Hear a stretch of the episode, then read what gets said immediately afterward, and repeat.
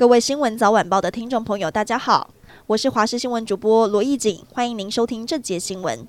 美国 CPI 指数优于预期，系股银行倒闭风波没有持续扩大。美股四大指数收高，带动台股大盘开高，收盘小幅上涨二十七点，来到一万五千三百八十七点，涨幅百分之零点一八，成交量是两千四百二十八点六一亿元。台积电今天小幅上涨一元，来到五百一十一元，涨幅百分之零点二。法人表示，明天需要注意台股五日均线能否回稳，跟后续指标表现。长线上可关注重点类。美股。中国大陆国台办发言人马晓光三月十五号表示，二零二二年六月，台湾地区输入的冰鲜白带鱼、冷冻竹荚鱼中检出了新冠病毒核酸阳性样本。基于生物安全风险防范考虑，海关总署从二零二二年的八月三号起，停止了台湾地区的冰鲜带鱼、冻竹荚鱼输入。而现在，中国大陆为了要促进两岸的贸易健康发展，海关总署决定从三月十五号开始恢复台湾地区冰鲜白带鱼还有冻竹甲鱼的输入。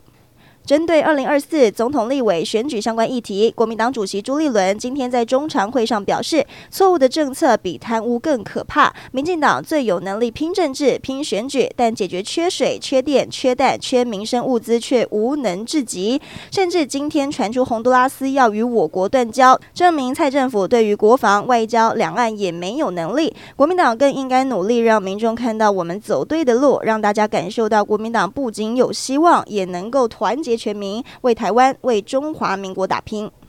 二十号开始，新冠肺炎轻症个案将不用隔离，考量可能出现新旧制交替。指挥中心发言人罗一军说明，今天确诊的民众在五天期满后，刚好是新制上路首日，仍需要进行五加 N 的隔离，而电子隔离通知书、数位确诊证明等等缓冲期则会持续到三月二十六号、二十七号开始才会全面取消相关系统。